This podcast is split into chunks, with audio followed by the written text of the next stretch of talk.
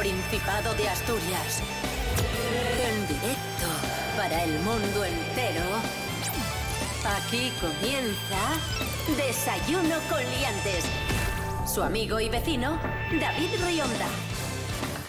Buenísimos días Asturias, hoy es jueves 20 de julio de 2023, son las 10 y media de la mañana, estamos en Desayuno con Liantes en RPA, la radio autonómica de Asturias, y estamos otra vez con vosotros porque ayer y anteayer descansamos. Bueno, estuvimos trabajando, pero no tuvimos programa porque RPA retransmitió el debate de investidura del presidente del Principado. Por eso no pudimos estar con vosotros, pero hoy retomamos Ole, ole, ole, Desayuno ole. Coliantes. Tenemos un montón de cosas que contaros durante los próximos 30 minutos de radio. Rubén Morillo, muy buenos días. Buenos días, David Rionda. Buenos días a todos y todas. Rápido porque es media hora que intentamos aprovechar al máximo para contar un montón de historias. Sí. ¡Qué guapísimo! Tenemos noticias de Asturias, tenemos noticias virales, tenemos eh, agenda de fiestas, tenemos cine y tenemos música asturiana. Así Bien. que venga, vamos con ello. Completino. Desayuno con liantes, ay, lere, lere, lere. Desayuno con liantes, ay, lere, lere, lere. Desayuno con liantes, ay, lere, lere, lere. Desayuno con liantes, ay, lere, lere, lere.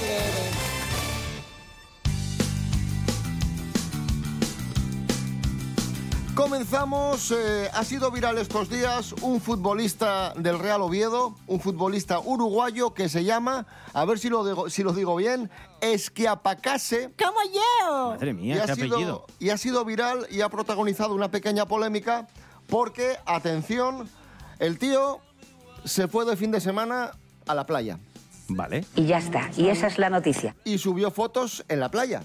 Colgó fotos en Instagram en la playa. Sí. Y dijo, aquí estoy disfrutando de la playa. ¿Cuál es el problema? Que es futbolista del Oviedo y estaba en la playa en Gijón. Y hubo seguidores del Oviedo que Ah, le afearon vale. este gesto Vale. y se vio obligado a pedir perdón. Frenar, frenar. Vamos a analizarlo un poco de forma más sosegada.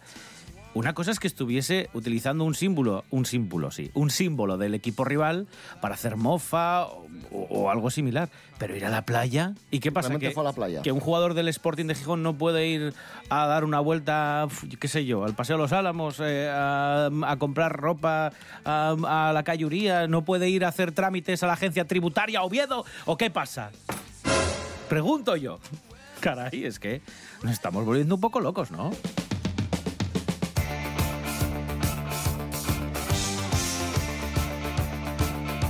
El que estuvo paseando por Madrid estos días es Froilán de Borbón y también ha sido polémica, también ha sido viral porque se le ha visto con fajos de billetes de 500.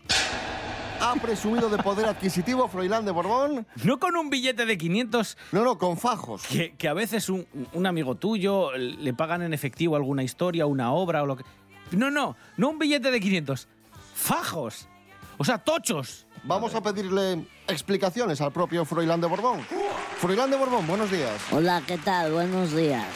Oye, una, una cosa, Froilán, lo que pasa es que muy práctico no es porque vas con 500 y, por ejemplo, quieres comprar un helado en la playa A ver, es como y- un... y para la vuelta... Pero es como un Ferrari. Práctico no es. Para ir a hacer la compra, para uno de ustedes pobres, pues no es. Pero lo que mola, pues esto es igual. Sí, sí, no será muy práctico ir con un fajo por la calle, pero la alegría que te da eso, ¿eh? No te la quita nadie, ¿eh? Señor dinero. Y voy con mis fajos ahí aireados. Con las la estampitas. calle. Claro, con las estampitas por la calle. claro, hombre. ¿Cuál qué problema hay? Hay que, hay que tener alegría, hombre. ¿Y si te piden cambio? Pues yo dejo las vueltas. Total, se lo voy a cobrar luego en los impuestos, porque el dinero al final es como el ciclo del agua. Vuelve a mí, ustedes lo pagan y viene a mí. Yo se lo doy, se lo dejo en el cambio y ese dinero vuelve a mí. Él vino a mí. Froilán de Borbón, gracias. Bueno, venga, chavales. Hasta luego. Esto es Desayuno Coliantes en RPA, la radio autonómica de Asturias. Hoy es jueves 20 de julio de 2023. Desayuno con liantes. Síguenos en las redes sociales. En Facebook Desayuno con liantes y en Instagram arroba Desayuno con liantes. Noticia que nos ha partido el corazón, literalmente, Ha fallecido a los 87 años el dibujante Francisco Ibáñez, el creador de Mortadelo y Filemón. Deja tras de sí miles y miles de páginas dibujadas, miles y miles de historietas y un hombre que ha hecho felices a varias generaciones. Y qué decir, que, que realmente pues nos, ha, nos ha tocado esta noticia, ¿no? Porque todos hemos tenido un- álbumes de Mortadelo y Filemón, de Pepe Gotera y Otilio, de, de Rompetechos, de 13 Rue del Percebe, y se dedicó toda la vida, pues eso, a trabajar y a echar mano de su imaginación para, para hacernos pasar buenos ratos. Mira, la rabia que he tenido yo estos dos días que no hemos tenido programas por el debate de investidura, entre otras cosas, es por esto. Porque yo quería hablar de, de- de esta noticia porque me ha dolido mucho, pero ejemplo de lo buena persona que era, que era Francisco Ibáñez es que, por ejemplo, en redes sociales todo el mundo... eh, ha ha empezado a subir fotografías de lo superhumor que tenían en casa, de reportajes, de viñetas. Se va sin el premio Princesa de Asturias de las Artes, que muchos pedían para él y yo creo que más que merecido. Pero él en una entrevista, cuando le preguntaban por, por los premios, decía una cosa también muy bonita y decía que, que los premios que le daban igual, que para él el mejor premio y el mayor premio era cuando venía un niño a que le firmase el álbum con una sonrisa y con toda la ilusión del mundo, que para él eso era el, el mayor premio. Yo mismo me quedo parado muchas veces cuando estoy firmando ejemplares ahí a lo largo y ancho del país y eh, piensas que van a venir por los chiquillos a pedirte cosas y tal. Y no, no, a veces viene un señor mayorcito, ya, ma- me refiero mayorcito, un señor de 80 años para adelante. Lo primero que piensas es, bueno, le va a hacer un regalo a su nietecito y tal, les preguntan, ¿cómo se llama el chico, los chicos y tal? Y te contestan, no, no, no, no, qué chico, qué chico. Si es para mí, es para mí, que, te he seguido toda la vida. Eso ensancha el alma, eso ensancha el alma. Es una de las cosas que me ayudan a seguir trabajando. Pues nada, descanse en paz. Francisco Ibáñez, fuerte el aplauso para él.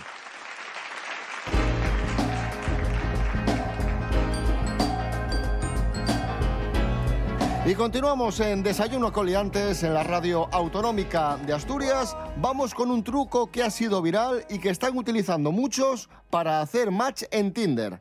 Atención porque nos lo cuenta Jorge Aldeitu. Buenos días, Jorge. Muy buenos días, liantes. Estamos en pleno verano. Sabéis que, que de vez en cuando surgen amores de verano, pequeños romances, esos que se recuerdan toda la vida. Y hoy vengo con una cosa que se lleva ahora en redes sociales, de estas de ligar, en las aplicaciones de ligar, que está funcionando muchísimo. Así que toma nota. Y es que lo que se lleva, en vez de poner tu foto de perfil como foto principal, poner un meme, un chiste gráfico o algo que sea así gracioso. ¿Qué vas a hacer con esto? Que la persona se interese, entre en tu perfil y de vez en cuando sacarás alguna que otra sonrisa. Pues bien, no sé quién fue el primero al que se le ocurrió esto, lo está haciendo muchísima gente y está funcionando. ¿Por qué? Porque a la gente nos gusta que nos hagan reír. Al final es como una pequeña conexión que tienes directa con esa persona te hace reírte, te hace pasarlo bien y te interesas por la persona que hay detrás de ese meme, incluso puedes seguir viendo sus fotos. Es un tópico que las mujeres prefieran a los hombres que les hagan reír, pero no lo digo yo, lo dice la ciencia. Un estudio de Stanford dice que las mujeres consideran la capacidad de crear humor del hombre como una actitud genética como padre potencial. Así que ya sabéis, si queréis ligar, quitaros la foto que por muy guapos que estéis, tenemos que poner un meme o un chiste gráfico. Un saludo. Gracias Jorge Aldeitu y vamos con otro truco que también ha sido viral, pero un truco que a la postre resulta peligroso. Advierte, lo advierte la OCU. Truco mal. Es muy sencillo. Es que hay mucha gente que, claro, dice, es que se me raya la vitrocerámica. Acabo de poner una vitrocerámica nueva de inducción, de estas que no que en principio no tienen calor, que tú pones ahí la olla y se calienta de forma mágica por inducción. Y hay gente que, como tiene miedo que se le raye, pone un papelín entre la placa de inducción y la, la- pota, la olla, la sartén, lo que estés utilizando para cocinar. ¿Y qué pasa? Que aunque tú no notes calor, eso eh, se magnetiza, porque el calor y cómo funcionan este tipo de, ollas es por inducción, por una magnetización de, de la olla, eh, acaba, acaba traspasando propiamente calor, aunque en principio no sea directo, pero sí después la olla se calienta para que se pueda cocinar. Y ese calor es el que puede encender estos papeles que mucha gente pone para que no se raye la placa de inducción. Es muy peligroso porque aunque nosotros no notemos calor en un principio, sí que se va a terminar calentando y puede provocar un incendio. Así que la OCU advierte que mucha precaución, sobre todo porque además esas ollas luego salen calentísimas, calienta muy rápido. De hecho, te recomiendan tener un trapo húmedo cerca para apoyarlas, porque pueden incluso producir quemaduras si no se anda muy, muy al loro. Y también es cierto que los fabricantes han tenido que salir a, poner instrucciones y advertencias en el manual de usuario para decir que por favor no hagan este tipo de cosas. No interpongan un papel, ni una lámina, ni papel de horno, ni papel albal entre la placa de inducción y la olla porque es súper, súper peligroso. Y no os preocupéis, que las placas ya vienen con un tratamiento para que no se rayen. Y aunque se rayen, se pueden pulir. Y se te van a rayar cuando tengan 7, 8, 10 años y porque las pulamos una vez cada 10 años, no pasa nada. Música asturiana para este jueves 20 de julio de 2023. Laila y Javi, contigo.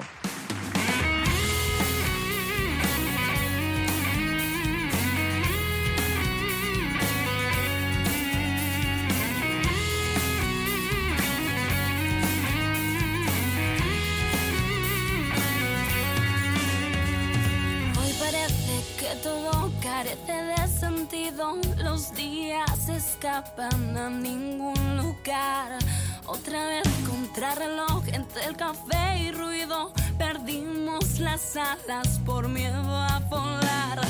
Se despierta la ciudad y se duermen los sueños, perdimos el juego temiendo ganar.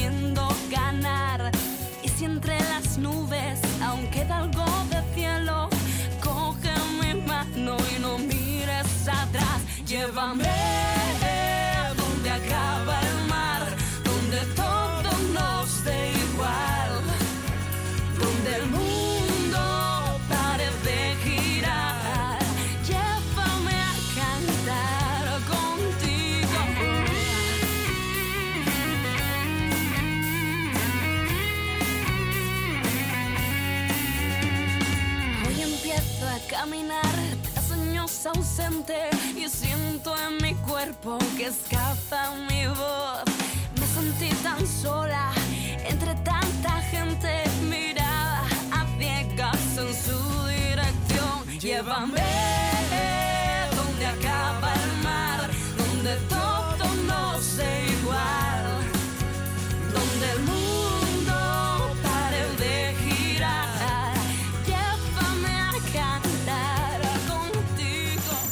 Desayuno con liantes. Hace unos días os hablábamos de los edificios más feos de Oviedo a raíz de una publicación de La Voz de Asturias y hoy descubrimos que precisamente uno de esos edificios, un edificio de Asturias, se encuentra entre los más feos de toda España.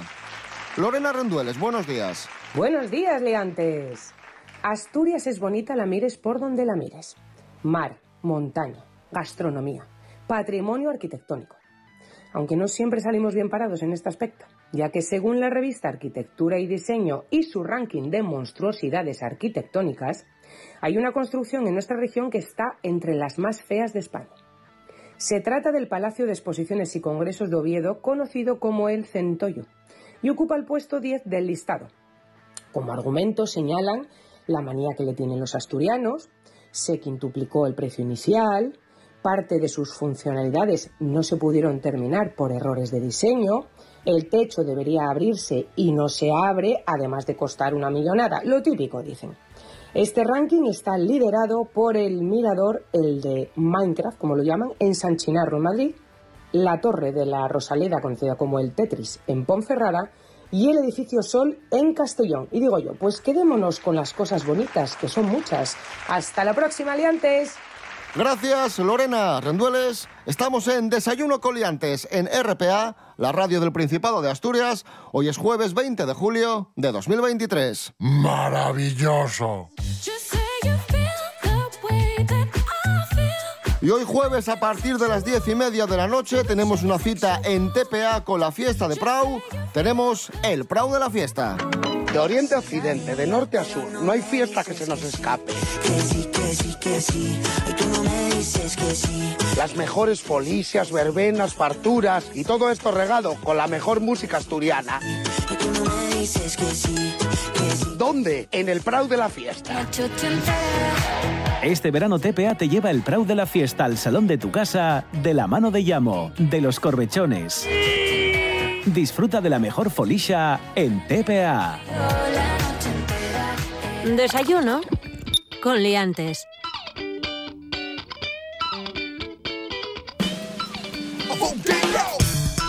Ahí está, hoy diez y media de la noche, el Prau de la fiesta en TPA. Y de fiestas de Prau hablamos a continuación con Serapio Cano. ¡Hombre! Buenos días, profesor. Hola, buenos días. Vamos con la agenda de. La de Dios, la de Dios. Este fin de semana voy a centrarme en los más conocidos. Primero el Bombastic. El Bombastic, este festival multitudinario para los chavales que empieza hoy mismo jueves y que va a durar hasta el sábado. Y hay nombres, por ejemplo, hoy jueves como Bad Gyal, va a estar Ana Mena, Petaceta, Y muchísimos nombres más que no los voy a leer porque estaríamos aquí hasta pasado mañana. El viernes va a estar Quevedo, el de Quédate, va a estar Morad, va a estar Duki y otros muchísimos más que tampoco voy a leer porque estaríamos hasta pasado mañana. Y el sábado se cierra el festival con Bizarrap, con Reels B, con Lali, con Marlon eh, y con muchísimos más que tampoco voy a leer porque estaríamos hasta pasado mañana. Y además en el festival ya saben que mucha gente acampa. Hay un sitio para poder casarse, hay una como una capilla que te casan allí, como si fuera Las Vegas, para que te cases allí la fiesta. Hay un parque de atracciones, hay una zona donde te maquillan, hay cosas para comer, hay cosas para bailar, hay talleres. Es como un campamento reducido en un fin de semana con la de Dios de música. Bueno, bueno, maravilloso. ¿Y dónde se es llama esto? Bombastic, pues va a estar en Llanera. Y este año no se hace donde el recinto ferial, sino que se hace donde donde el aeródromo, donde las avionetas, allí en el, bueno, pues en el La- la parque, Morgal. la Morgal, claro, allí. También está el Intercéltico de que ya saben que es este festival que trae a muchísimos grupos del mundo celta y que vienen pues invitados desde Bretaña, desde Escocia, vamos, todos los países que tocan música celta y que están unidos por el arco atlántico celta, pues ahí que iban a estar. Y a ver, eh, son casi dos semanas. Ya hay actividades desde pues esta misma semana y hasta el fin de semana, no este, sino el siguiente. Por ejemplo, el viernes 28 y el sábado 29, este fin de semana, no el siguiente, van a estar Felpeyu o Los Berrones, para que se hagan una idea. Y por ejemplo, este mismo fin de semana, pues pueden ir a ver a la bandina Turcipe o por ejemplo al Espandereteres de Fitoria. Así que muchísimos conciertos. Y cierro también en Avilés, ya por centrar. Es cierto que hay muchas cosas porque ya empiezan las festividades prácticamente de San Agustín con otro festival en Avilés, el Celsius 232, el Festival de Terror, Fantasía y Ciencia Ficción, que como saben pues reúne a lo más destacado de la narrativa del género, de este género internacional y este año haciendo hincapié a la creación literaria de fantasía, con muchas otras disciplinas, géneros muy concretos, pues ya saben, Festival de Terror, Fantasía y Ciencia Ficción Celsius 232, también en Avilés. Gracias, profesor Serapio Cano Bayer. Muchas fiestas, muchos conciertos, muchos festivales este fin de semana en Asturias. Nos quedamos con Ana Mena, que va a estar en el Bombastic. Escuchamos música ligera. Si una orquesta tuviese que hablar de los dos, sería más fácil cantarte un adiós. Hacernos adultos sería un crescendo de un violín letal. El tambor anuncia un mal temporal y perdemos la armonía. Ponme algo de música ligera porque me siento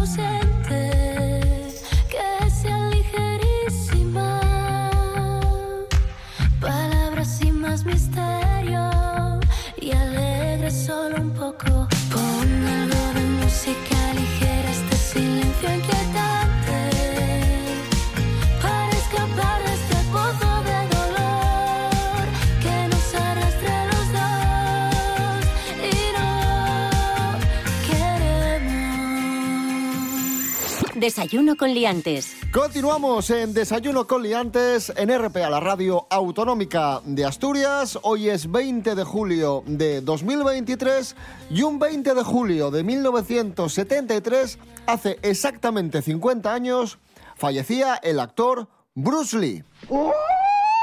Para asistir a la ceremonia debe llevar el uniforme. Fuera de aquí. Una tabla no devuelve el golpe. Miguel Ángel Muñiz, muy buenas. Buenas, hombre, ¿qué tal estamos? Bruce Lee. ¿Qué nos puedes contar de Bruce Lee? ¿Por qué fue tan importante este, este hombre? Bueno, a ver, Bruce Lee, que, que realmente, a ver, de nacimiento es, es americano, porque él nació en San Francisco, si no recuerdo mal, y luego ya desde muy pequeño se trasladó a Hong Kong, donde pasó ahí pues prácticamente toda la infancia y la juventud. A ver, es importante desde el punto de vista de la cultura popular, porque él durante esta etapa, digamos, de muy finales de los años 50 y, toda la etapa de los 60, ¿no? Hasta su última película en el 63, ¿no? Operación Dragón, realmente es un poco el, el cabeza de playa, digamos, de todo este subgénero de artes marciales que llega fundamentalmente, sí, desde, desde Hong Kong y que tiene bastante impacto en Estados Unidos, en Europa yo creo que también, pero quizá algo menos. Y sobre todo en, ese, esos primeros años, ¿no? Luego posteriormente ya tuvo más impacto.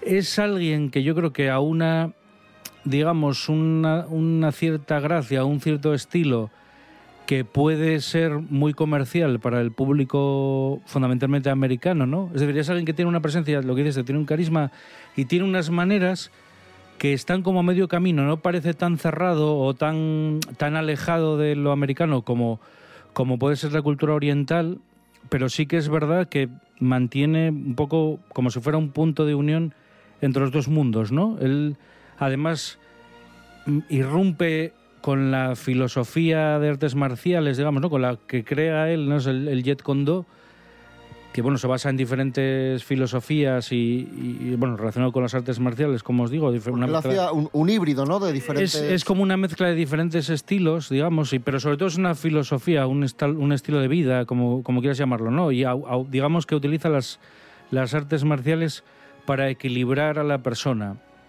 Y nunca desde un punto de vista del ataque, sino más bien eh, como, como de control, de, de relajación, de, de equilibrio en, en una palabra, ¿no? Y creo que ese mensaje, que también comulga mucho con, con los mensajes, vamos a llamarlos hippies de los años 60, ¿no?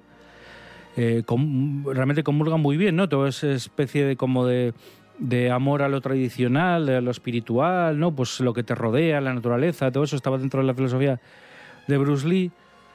Es alguien que trae eh, toda esa herencia cultural aunque sea desde la cultura popular, ¿no? a través de películas y, series de televisión y demás, eh, lo trae a Occidente, él abre escuelas de artes marciales en, en San Francisco, luego en, en otros lugares de Estados Unidos, se casó con una americana, ¿no? Que luego va a ser la madre de, su hijo Brandon Lee, bueno, que ya sabéis que falleció durante el rodaje del Cuervo y demás, en el año 90 y- sí, 93, 94 debió de morir.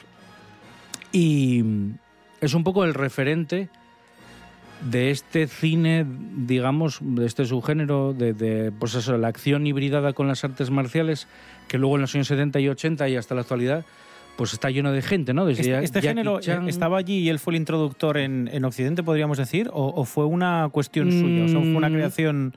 No, no, eso, eso las películas de, de, digamos, de artes marciales, es que en el cine chino, claro, hay, hay muchos, hay como un, un mundo más allá de las artes marciales, ¿no? Porque eso también viene de la literatura, por ejemplo, estoy pensando en una película, por ejemplo, como Tigre y Dragón, ¿no? Aquella del 2000, que tuvo, bueno, ganó Oscars y tal, y combinaba la filosofía con las artes marciales, claro, es algo como ancestral.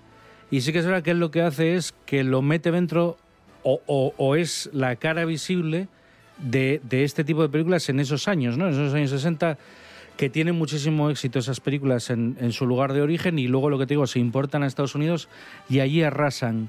Eh, aparte, el carisma que tiene, que nos quejamos muchas veces de, de la falta de carisma de muchas estrellas hoy en día, y este era un tipo que era, que era puro carisma por su imagen y, por todo lo que representaba, además de- de- del valor añadido que tenía como artista marcial.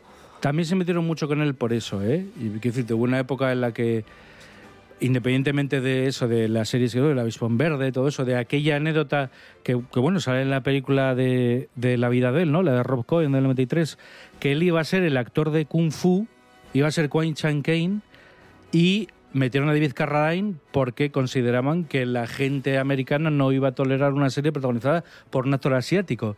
Y entonces cogieron a David Carradine, que sabe que tiene los ojos un poco achinados, pero que bueno, a ver, luego ya se mitificó, de hecho le dio la oportunidad a David Carradine de ser una mega estrella, ¿no? Pero yo creo que él siempre tuvo esa espina clavada, pues, lógicamente, porque si ya te dicen vas a ver esta serie y luego te la meten doblada en el último momento, pues no debe ser agradable.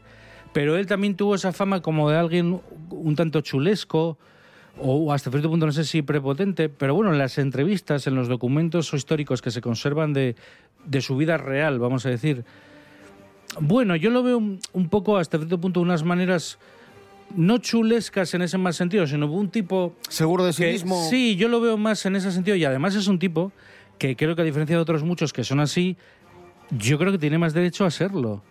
Porque es un tipo que se tuvo que hacer a sí mismo, tuvo que luchar contra mucha, bueno, no, no te diría ira, pero sí muchos problemas, tanto de gente de su, de su lugar de origen, es decir, toda una parte de la comunidad asiática estaba en contra de él y siempre está esa teoría. La versión oficial dice que él tenía problemas eh, de migrañas y tal y que porque era alérgico a un componente de la aspirina, pues entró en un proceso de, de enfermedad que acabó matándole. Pero hay una versión extraoficial que lo que dice es que cierta gente de Hong Kong nunca le perdonó que hiciera todo eso que hizo de abrir al Occidente esos ciertos secretos de Oriente y que de alguna forma pudieron orquestar que luego él acabara muriendo. A ver, es muy raro también dilucidar esto, ¿no? Pero, pero es una versión que también tiene su, tiene su teoría que lo apoya, digamos, tiene sus datos. Pero en cualquier caso es alguien muy mitificado, pero creo que con razón, porque uno ve lo que hacía y no me parece que esté al alcance de mucha gente, ¿no? Hay cosas en Operación Dragón que, que tú ves aquello que hace y, y dices, joder, pero ¿cómo, ¿cómo se podía hacer eso? De hecho, muchas de las cosas que hacía tenían que grabarlas a cámara lenta, porque las hacía tan rápido que si lo hubieran grabado a, 25 foto- a 24 fotogramas por segundo, no se vería nada. Hacía unas volteretas, unos golpes que eran tan rápidos que tenían que grabar a muchos más fotogramas por segundo para que la acción se ralentizara. Entonces, no sé, está, aparte que abre el campo, abre el campo para luego toda la gente que viene detrás, pues lo que os decía, pues tanto Chu Norris, Jackie Chan. bueno, Jackie Chan, que bueno, ese es más, está más cercano porque es discípulo de Bruce Lee, pero gente incluso como Van Damme, que bueno, él tiene una formación más bien de bailarín, aunque luego hace artes marciales, pero fundamentalmente bailarín.